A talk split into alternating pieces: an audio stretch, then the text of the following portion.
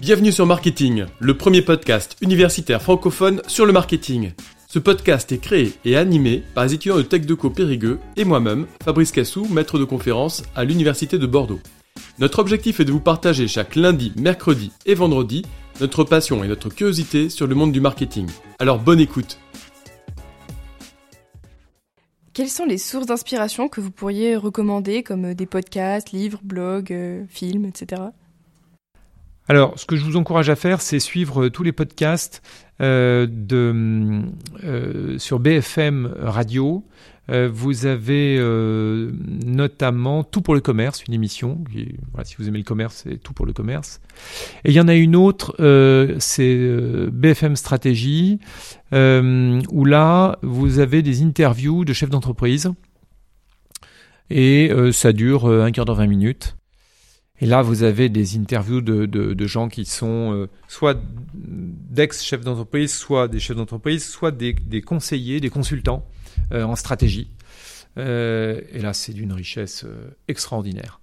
Euh, vous les avez en podcast, donc vous pouvez les, écouter en voiture, dans le train avec des écouteurs, etc. ça, c'est très enrichissant. Puis après, il faut aussi regarder des films.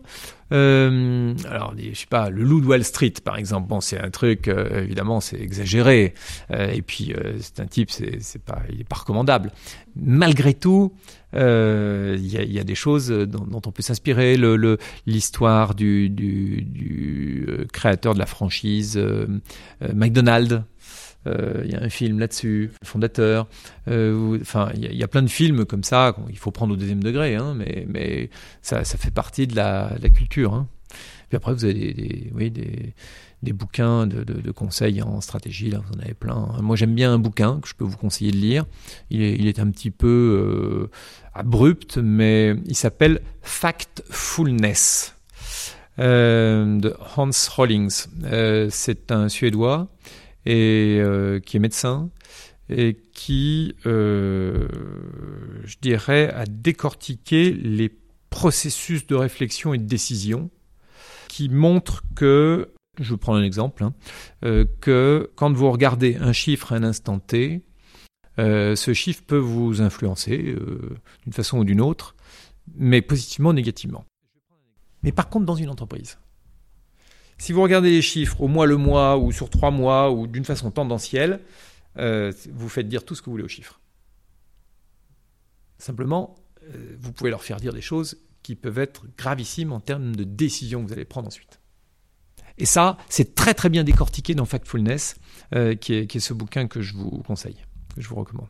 Il y a un autre bouquin aussi que je vous conseille, qui est très très bien, euh, qui s'appelle alors Nuge, N-U-D-G-E. Bon, le Nuge, vous connaissez, hein, c'est ça a été écrit euh, par euh, un Nobel d'économie comportementale et qui décrit comment on peut faire changer justement les gens dans leurs habitudes. Mais plutôt que de les faire changer en leur tapant un coup de règle sur les doigts, on va les faire changer par l'influence. Euh, je vais vous donner un exemple. Un exemple de nudge, ce qu'il appelle un nudge, entre guillemets, c'est-à-dire quelque chose qui influence de façon positive les gens sans les contraindre. Euh, pour faire ralentir les gens sur une route qui est dangereuse, euh, il y a trois solutions. Vous mettez des flics, c'est pas très sympa. Vous mettez un, un radar, c'est pas très sympa non plus. Ou alors ce que vous faites, c'est que vous tracez sur la route des lignes blanches et sur 100 mètres, vous allez les rapprocher. C'est au fur et à mesure où vous approchez euh, du point où il faut ralentir, eh bien on rapproche les lignes. Ce qui fait que si vous conservez votre vitesse, vous avez l'impression au contraire qu'elle augmente. Et donc vous freinez naturellement. Ça, c'est ce qu'on appelle un nudge. Parce que c'est sans contrainte et naturellement 95% des gens lèvent le pied. Donc, euh, dans une entreprise, euh, moi je suis surtout dans une entreprise coopérative, moi je suis favorable au nudge, c'est-à-dire euh, tout ce qui permet de pousser les gens à aller dans le sens de la stratégie qu'on veut, mais d'une façon la moins contrainte possible. Merci à tous d'avoir suivi cet épisode. Vous pouvez nous aider dans notre démarche en vous abonnant à notre podcast et en laissant un commentaire. Merci pour votre soutien et votre écoute et à très bientôt sur Marketing, le podcast universitaire pour tous les curieux du marketing.